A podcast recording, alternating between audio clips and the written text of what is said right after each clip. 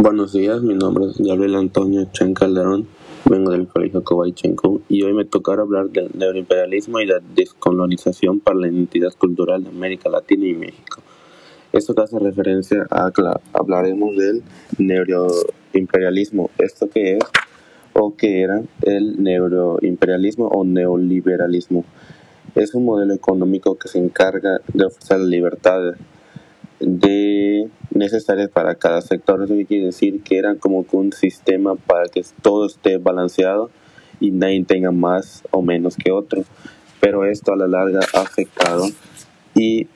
esto ha afectado mucho en los países pobres porque no tienen como una base para, para crecer, ya que al todo ser equitativo, los países pobres no pueden llegar al límite o cuando quieren pasar de esos límites no pueden pero esto no es todo, ya que esto ha afectado a varios países. Y generalmente esto engloba la migración y la pobreza, que hace referencia sobre la migración a que al ser un sistema que todo está por igual, la gente que buscará buscará irse al país que desde antes, sin tener este sistema o este modelo, ya era un país de primer mundo entonces esto hace que la gente se vaya a países como Estados Unidos, que es el más cercano, ya que en su país no pueden o no ya su país ya llegó al límite que necesita y no puede seguir creciendo. Y esto hace igual referencia a la pobreza que hay, ya que esto buscaba pelear contra el desempleo y la falta de comida que hay en varios países, hacer mucha gente y esto por la globalización. Entonces esto buscaba pelear con el desempleo, pero a la vez fue mm, una pelea muy difícil ya que sigue habiendo desempleo y mucho en México y buscó combatir con la pobreza, pero igual la pobreza sigue habiendo, entonces es un caso que es un buen modelo seguir ya que varios países como primer mundo o, o países europeos que buscaban expandirse después de la guerra, pero no a todos les funcionó, ya que no todos son países primermundistas y no todos tienen la infraestructura para poder llegar tan lejos. A todo esto aquí igual hablaremos de la globalización, qué es y cómo está afectando esto a los países o principalmente a los países esto es un proceso económico eh, que consiste en el crecimiento de comunicaciones e interdependencia entre los distintos países del mundo. Esto quiere decir que es como un trato de los países, pero esto a la larga ha sido un trato bueno y malo. Entonces hoy pues hablaremos de varios de noticias que se puede decir y una noticia creo que es la que más me, me impactó sería eh, la escasez de frutas. Esto desconozco muy poco el tema, pero por lo que he leído en varias partes del mundo, como que las frutas ya no han sido las mismas y esto se, pues al, o sea, esto creo que es por el tratado que llevan cada frutas, ya que hace poco leí o leí y entendí que cuando una fruta comienza con cuatro dígitos es que la fruta fue hecha con eh, fertilizantes. Cuando la fruta lleva cinco pero tiene un ocho es que fue tratada. Y cuando la fruta tiene un nueve y cuatro dígitos es que la fruta es eh, natural. Entonces esto lo vi porque en, estado, en países como Estados Unidos o países eh, europeos que no son países cálidos para tener las frutas que tenemos, he visto que en Estados Unidos se habla de la, escasez que hay,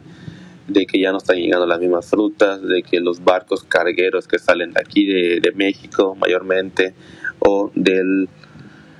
del sur, de bueno, de todo Centroamérica, de países como Bolivia, países como Perú, países que son cálidos,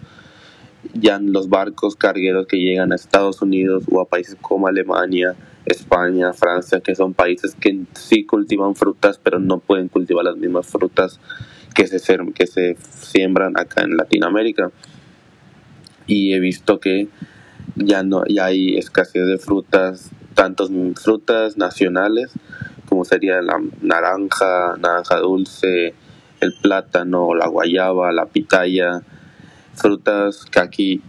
abundan y en países como Estados Unidos, que fue la noticia que vi, los barcos cargueros se están quedando con las frutas. Y otro caso sería la igual vi que en países como Alemania ellos no consumen frutas pues de acá de México o sí consumen pero son muy pocas ya que el tiempo de, de entrega es muy largo y ellos consumen frutas de países como Tailandia, países como Taiwán, que son países que igual tienen frutas pero muy diferentes. Y esto, la noticia es que las frutas vienen con un tono de piel muy diferente y se dice que las frutas son de origen animal, que son hechas pues de pieles de animales ya que pues no es una una coincidencia, una noticia tan grande de que todos hemos visto que en países como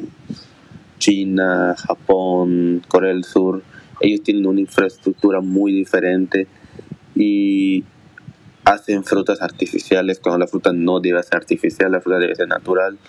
Pero como son países que han tenido ese poder y buscan como que tener todo el poder y saber todo y creen que saben todo, entonces creo que aquí es como un,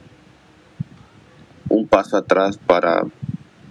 el futuro porque si ese es nuestro futuro, espera un futuro muy feo con frutas artificiales que no deben saber igual. Y igual como dice con piel de animales, entonces es un caso de, de mucha de mucha importancia. Ya que aunque no es un caso muy hablado porque tal vez aquí no solo la fruta, pero en otros países la fruta es literalmente un privilegio tenerla. De igual manera, hoy hablaremos de un caso de migración y creo que ese es un tema que ya muchos sabemos que es la migración y por qué se da, pero mayormente eh, ahorita es como que un tema muy importante por todo lo que está sucediendo en el mundo. Creo que pues todos hemos visto las noticias de que cada día un volcán nuevo hace erupción, de las sequías, de nuevas enfermedades, nuevos animales, nuevos desastres y la verdad parecen cosas de película. Pero creo que un caso muy importante de, de las migraciones serían los de los venezolanos que se mudan a Colombia creo que todos sabemos lo que está pasando en Colombia, entonces, en Venezuela, perdón. Y pues como que esas son las causas de... Pues, ¿Cuáles son las causas de, Venezuela? Que todos ya sabemos, la falta de, de comida, la falta de, de, de todo, de su moneda muy barata. Entonces, esto me llevará mucho tiempo explicarlo, y, pero creo que en resumen, pues todos sabemos que lo de su presidente, de Maduro, que no, no permite la entrada de otros países para apoyarlos. No entiendo la razón, ni sé cuál es su sistema de, de operar su país y por qué quiere que su país le vaya mal. Pero, eh, como dice, eh, ahí solo te permiten la comida un día, eh, la venta de alimentos tiene hora, la venta de, de pan, o sea, de panaderías es como de tres horas, eh, queman, bueno, es una noticia que no sé si fue cierta o, no, pero que Estados Unidos mandó productos y los quemaron. Entonces, creo que esas son como que las consecuencias de que la gente se quiera ir de Venezuela, de que no pueden tener una vida bien y pues en pleno 2021 pues es algo muy lógico porque pues uno busca el bien de su país y como dice las consecuencias serían que no hay comida, no hay trabajo, trabajas mucho y ganas muy poco, hace poco vi igual la gente que trabaja en McDonald's, cuánto vale comer en McDonald's, literalmente McDonald's es una comida para millonarios, cuando aquí en países como México no es que es una comida para millonarios, porque en todos los países hay pobreza y se nota mucho, y aquí es algo que no se habla mucho de la migración, porque a pesar de que somos un país que sí está mal por tema de dinero, porque hemos tenido varias opciones de crecer, tenemos refinerías, tenemos de todo y no se da, pero es un tema que nunca voy a entender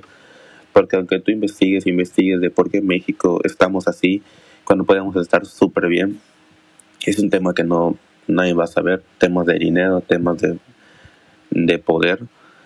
Entonces, es que en México no hay mucha, sí hay migración, pero no como en Venezuela, porque a pesar de acá de que sí nos va un poco mal, pero nos podemos sostener. Eh, como les digo, hace poco vi el caso de Venezuela y literalmente todas las marcas de comida están cerrando en un país que es un país muy bonito, un país muy alegre y que sí, la migración, la pobreza, la delincuencia crece porque normal, todos quieren comer, todos quieren que su familia esté bien y buscan atacar a cualquier persona. Eh, como le digo, hace poco vi un caso de McDonald's y un combo te cuesta 3 millones y medio, que es una locura, pero su moneda es muy cara, entonces la gente creo que por se va de su país por falta de recursos, para dar una mejor vida a sus hijos, que ellos no vivan lo que ellos están viviendo. Y las consecuencias serían esas, que Venezuela poco a poco va a desaparecer, y veremos si no, pero así como va su país y si no toma un presidente otro cargo, pues creo que es un país que no, no va a seguir creciendo y no solo en país, no solo ese, sino hay muchos casos, países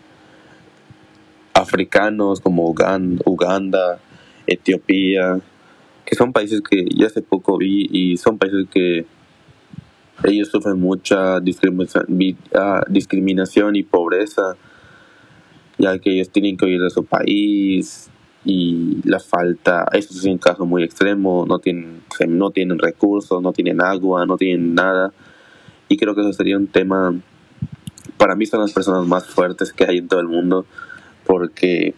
buscan cómo sobrevivir y a veces me duele verlo pero es un caso muy difícil porque ellos le cierran fronteras y todo por su color de piel y ellos sí sufren mucha pobreza, aunque sí buscan emigrar, pero su migración no puede ser muy larga porque pues Sudáfrica es muy grande y a muchos no llegan muchos se quedan en el camino o buscan cómo sobrevivir en su país. De igual manera hablaremos de los avances científicos que se han dado a lo largo de los años y bueno científicos y tecnológicos. Para mí creo que los tecnológicos serían como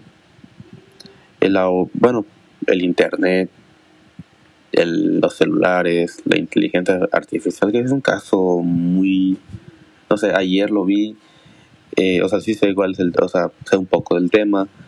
Y ayer vi el caso de Elon Musk que está creando un chip que literalmente te conecta a una computadora y es tetrapléjica y te va a regenerar por dentro. Eh, va a tratar enfermedades psicológicas, o sea, un caso muy loco que como su nombre, pues como lo dice, o sea, va a tratar de, regenerarte, o sea, hacer una locura, ver cómo, solo imaginar, hace poco vi una serie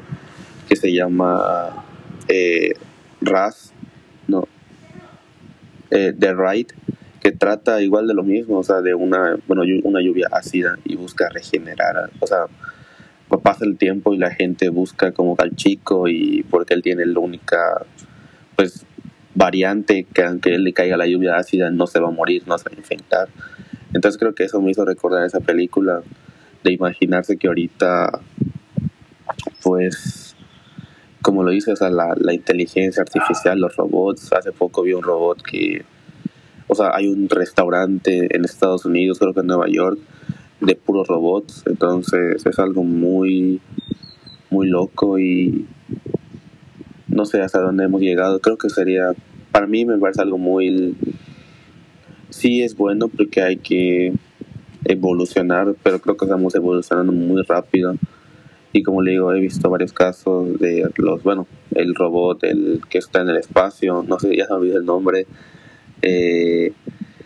que poco a poco va avanzando y hace como un año, bueno, hace como seis meses mostró las fotos de Marte y en una calidad muy buena. Y no sé, me hace pensar mucho hasta dónde hemos llegado y hasta dónde vamos a llegar porque estamos avanzando muy rápido. Y como le digo, ahorita creo que va a ser como una pelea bueno, a mí eso me hace pensar de que seremos como... Va a ser como una pelea de, de super, de super humanos con gente no tan desarrollada y es un para mí es algo muy es bueno pero a la vez malo porque siento que están avanzando muy rápido y me hace pensar que en unos años no sé por qué pero va a haber como una guerra y en esa guerra va a haber mucha inteligencia artificial de parte de Estados Unidos, de parte de Rusia, de parte de Japón, de China, que son los países que tienen la mejor inteligencia. Eh, a mí, para mi parecer, China creo que sería el que tiene la mejor inteligencia artificial, pero igual hace poco vi que Elon Musk se está como que integrando o apoyando a Estados Unidos en el tema de ejército y están creando eh, nanotecnología que esto están creando como bueno esto lo vi porque pues juego muchos videojuegos y sé que es y me parece muy loco porque hay un juego que se llama Call of Duty eh, Advanced, Warfare que, que trata este que es un juego del año 2060 y cuando escuché la noticia de que están creando, son como propulsores, o más bien sí son propulsores, que los es un nanotraje. Entonces ese nanotraje que hará que la persona va a poder cargar hasta 100 kilos y no lo va a sentir. ¿Por qué? Porque todo lo va a cargar el nanotraje. Entonces esto es muy bueno, para ver muy malo, porque están creando mucha tecnología y este nanotraje trae hasta, bueno, en tema de personas que sabemos de videojuegos, le decimos super salto. Entonces, esto está creando el nanotraje, está creando que el ejército de Estados Unidos tenga un poder o una ventaja muy grande, porque como le dije, tiene un super salto. Y lo empecé a leer porque me pareció interesante. Y vi un video y ahorita los bueno, lo están probando, pero con ese nanotraje dan un salto y llegan a un muro, o sea, un muro que para escalarlo ahorita pues es difícil. Para ellos pues me imagino igual, o sea, no es tan difícil para ellos porque ya son acostumbrados, pero con este nanotraje solo harán un brinco y llegarán al muro. Tendrán igual ese nanotraje trae eh, guantes adhesivos, trae, bueno, es una locura. Igual vi que hay una compañía, creo que es Microsoft, que está trabajando con el gobierno de Estados Unidos y les va a dar unos lentes de visión aumentada que podrán ver desde kilómetros, tendrán visión nocturna, rayos, visión, eh, no sé cómo se llama, así se hace cuál, es el nombre, pero se me olvidó, que es visión con rayos, o sea que, ellos lo ven rojo, de, visión con sensor de movimiento o de calor. Entonces le digo, no sé, es un tema muy, es un tema muy largo para hablar. Literalmente me llevaría hasta una hora hablando de eso, de todo lo que para mí, porque es bueno, para vez malo, porque digo es bueno, porque pues es como una ventaja, no sé, ese nanotraje le puede servir a los bomberos, a los policías, pero desventaja porque cuando sea en un tema de guerra, Estados Unidos va a tener mucha ventaja y no solo Estados Unidos, igual los rusos, los rusos están creando trajes invisibles, los chinos ni qué decir. Entonces es un tema que me parece bueno, a vez malo, porque siento que estamos avanzando muy rápido, pero es necesario, pero no tan necesario como en algunas cosas, como le digo, en tema de guerra, siento que no. En tema, como le dije, del, del chip que están creando, que es un chip de tetrapléjica que te va a regenerar por dentro, es una locura y eso sería un avance muy bueno para el mundo porque trataría varias enfermedades que no pueden ser tratadas por los doctores y desde un chip te pueden regenerar todo tu cuerpo, entonces sería una locura y siento que avanzamos muy rápido y esto me parece muy loco y en conclusión esto creo que es un mensaje, ¿sabes? Para reflexionar, creo sobre todo, literalmente, sobre el tema tecnológico siento que no mucho, porque pues el tema tecnológico es un tema que, pues como se dice, en conclusión creo que esto, pues, como dice, o sea, invitar a la gente a que reflexione. Porque como digo, o sea, el tema de del avance tecnológico, pues no es un tema para reflexionar, es un tema muy interesante que creo que todos tenemos como que, que como que saber de qué es. Y pues como dices, o sea, son avances como las vacunas, el internet, que igual para el tema de las vacunas sería un tema muy importante que todos eh, tendríamos que saber si queremos ser un país primer mundista o al menos estar preparados para saber y no creer que una vacuna tiene un chip o que nos va a hacer mal. Eh, en temas de migración, todo eso creo que es lo más importante que todos tenemos que como que reflexionar de que a veces nosotros creemos que estamos en una situación muy mala y creemos que nuestra vida es mala, vaya, creemos que nuestro país es malo. Y sí, eh, estamos en un país muy malo que no busca como que superarse, pero creo que si vemos la otra cara de la moneda y vemos los demás países, países como Venezuela, países africanos, creo que deberíamos estar conformes con lo que tenemos. Sé que merecemos más porque somos un país muy luchador, pero creo que estamos bien viendo la situación de los países de, África, que son países eh,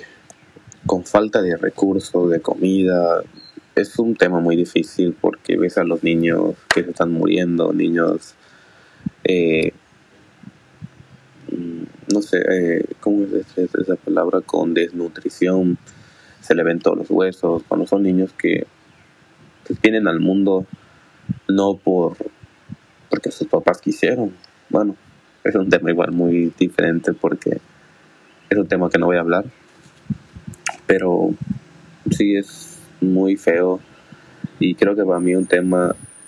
que al que la gente tiene que eh, reflexionar y darle mucha importancia es el de la migración, la pobreza. Porque en el caso de la globalización es un tema que, aunque le es mucha importancia y todo, pero la última palabra tiene el gobierno. Entonces, pues, no sería un tema muy importante. Entonces, para mí el tema más importante sería el tema de la migración. Que las grandes potencias tienen que dar cuenta. Aunque uno acá pues diga, no, es que está mal, pero no podemos cambiar lo que dice el presidente y todo lo demás. Entonces era como un tema como que nada más para estar informado de saber que si nos sentimos mal, tenemos que saber que hay países que están mucho peor y que pues tenemos que aguantar porque no todo es para siempre. Y aunque en México estamos mejorando poco a poco, pero no en el nivel que todos queremos, entonces sería un tema que todos tenemos que saber y reflexionar para al menos estar pendiente y saber que no nos va tan mal como otros países. Buenas noches, mi nombre es Gabriel Antonio Chancalderón y en este caso vengo a sustituir a una compañera de nombre Ana Paola Negro Martínez, que igual trabajó conmigo en ese proyecto. Y hoy nos tocará hablar de la Guerra Fría y sus efectos. Para comenzar, ¿qué fue la Guerra Fría? Fue un enfrentamiento político eh, que igual tuvo varios como que factores como la economía, la sociedad, las ideologías de, de esos años que son muy diferentes a las de ahorita, el tema militar. Entonces, esto que viene, esta es una pues guerra de parte de Estados Unidos y la URSS que es liderada por la Unión Soviética que ahora ya no existe entonces esto que viene eh, ese es un enfrentamiento después dos años después de la guerra que ese enfrentamiento comienza en 1947 y termina en dos años. Eh, fue una pelea o una guerra donde los principales factores que condicionaron la guerra fueron el derrochamiento de los líderes, crisis económica que vivía pues el continente europeo, ascenso y posición como potencias mundiales de Estados Unidos y la URSS, dominio político e ideológico por encima del militar y muchos factores que a lo largo del tiempo fueron fundamentos de esta época que era un conflicto bélico, se puede decir en pocas palabras. Y se puede decir que uno de los grandes rasgos que tuvo la Guerra Fría en consideración eran los enfrentamientos bélicos. Eh, en diversos puntos del mundo, entre las superpotencias que hay, hubo muchos, muchos enfrentamientos en esos dos años que si hablamos no solo situaba a dos países, porque igual estaba Europa, Vietnam, Cuba, Corea, Grecia, varios países que no conformes con haber perdido, eh, buscaban la manera de vengarse y tuvo varias consecuencias. Y creo que una de las consecuencias fue el desarrollo y acumulación de armamento militar, que en este caso eh, es lo, lo, que se ve en los, en los años todavía, las peleas, peleas por ver quién tiene mejor armamento, quién es el primer, eh, primer país del primer mundo, quién es el mejor país del mundo. Pero en esta guerra no solo fue una sola pelea, sino que hubo varios conflictos a los que se puede pues asimilar o decir la, el conflicto árabe-israelí